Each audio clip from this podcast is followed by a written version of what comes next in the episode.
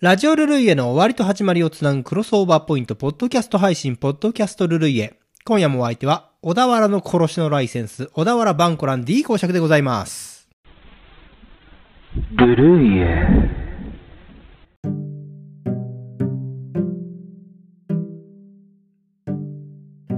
先日9月12日放送のラジオルルイへお聞きいただきました皆様、お聞きくださいましてありがとうございました。えー先週も無事に放送できてほっとしております、私です。えーというのもね、まあ、ご存知の通りスタッフがコロナ陽性ということで、まあ、番組編集ができないという事態に見舞われた我らが、ラジオルルイエチーム苦肉の策で再放送2回ほどさせていただきまして、この難局を乗り切ったわけでありますけれども、おかげさまでスタッフともね、この私連絡取れましてですね、なんかあの話によるとまだ自宅待機中と、えー出勤許可が下りないということでね、まあテレワークでもって番組の編集、音質の調整、ついでに私の声の調整の方も、うん。まあ相変わらず噛みまくるのだけは修正できないんでありますけど、まあそんなこんなでやっております、ラジオルルイエの。まあ先日放送のね、えーオープニングトークのテーマは、そうめんの薬味といえば、みょうがというような、えーお話でしたよね。まあ夏も終わり、えー秋がだんだんと深まる頃であります。えーしかしですね、猛暑に疲れ果てた内臓がもうあんまりがっつりしたものは食べられない。まあこれ年齢のせいもあるけれども。まあそんな時はですね、やっぱりそうめんがいいんじゃないですか。えーひんやりとして、つるとしたこの食感がね、まあ夏バテで食欲がなくなっておっても食べれるっていうもんで。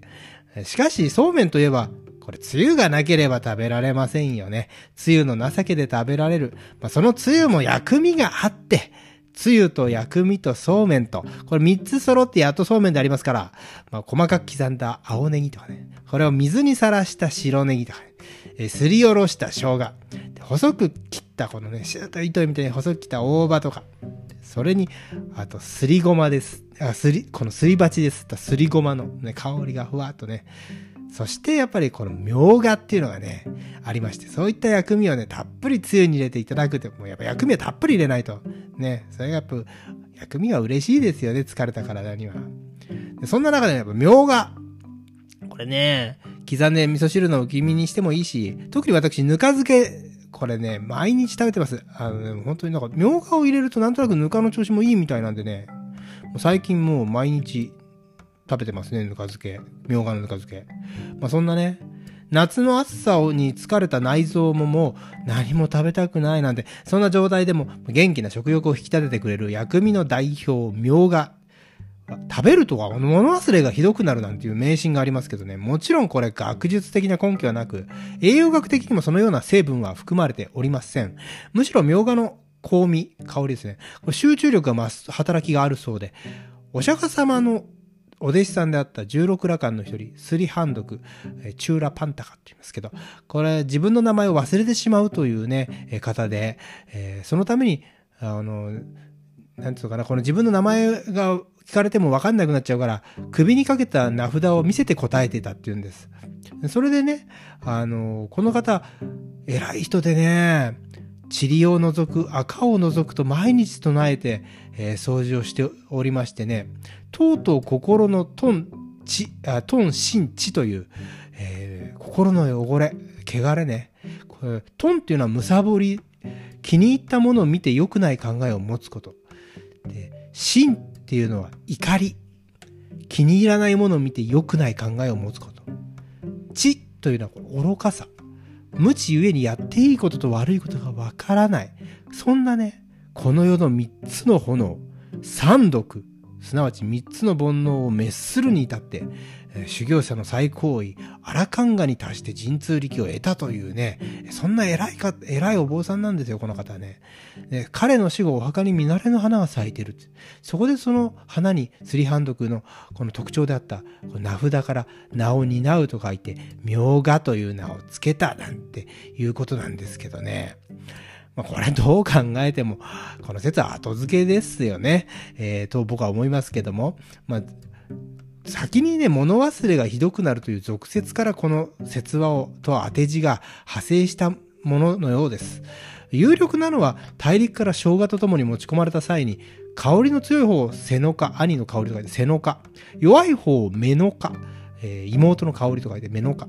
と呼んだことから、これがね、えー生姜、みょうがに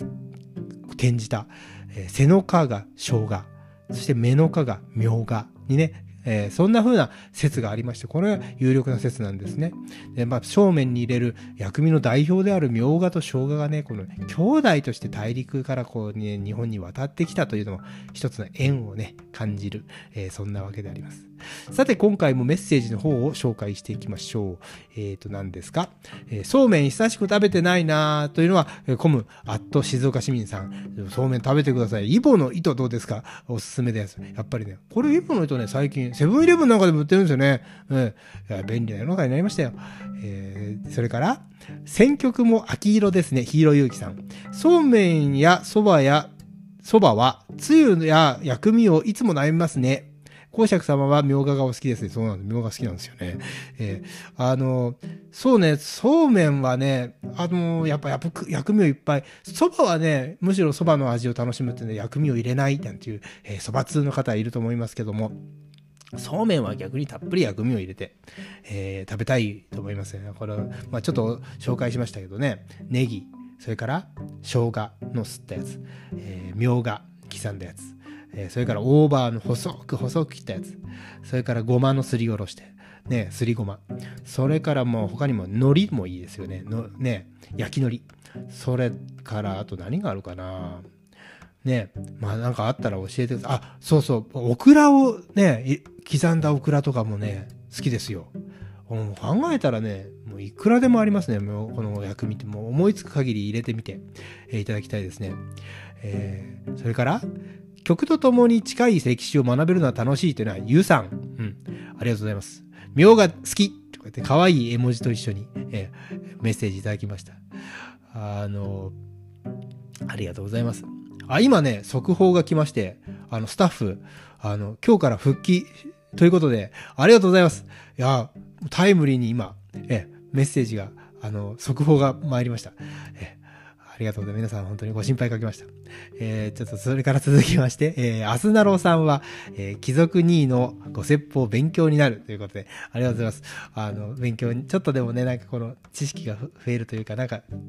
この皆さんの金銭に触れるようなことが、えー、伝えられたらなと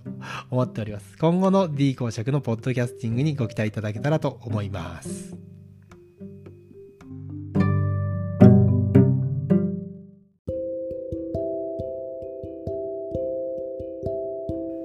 さて、次回放送のラジオルルイエ使用楽曲をお知らせします。ザ・リリーズでイマジネーション。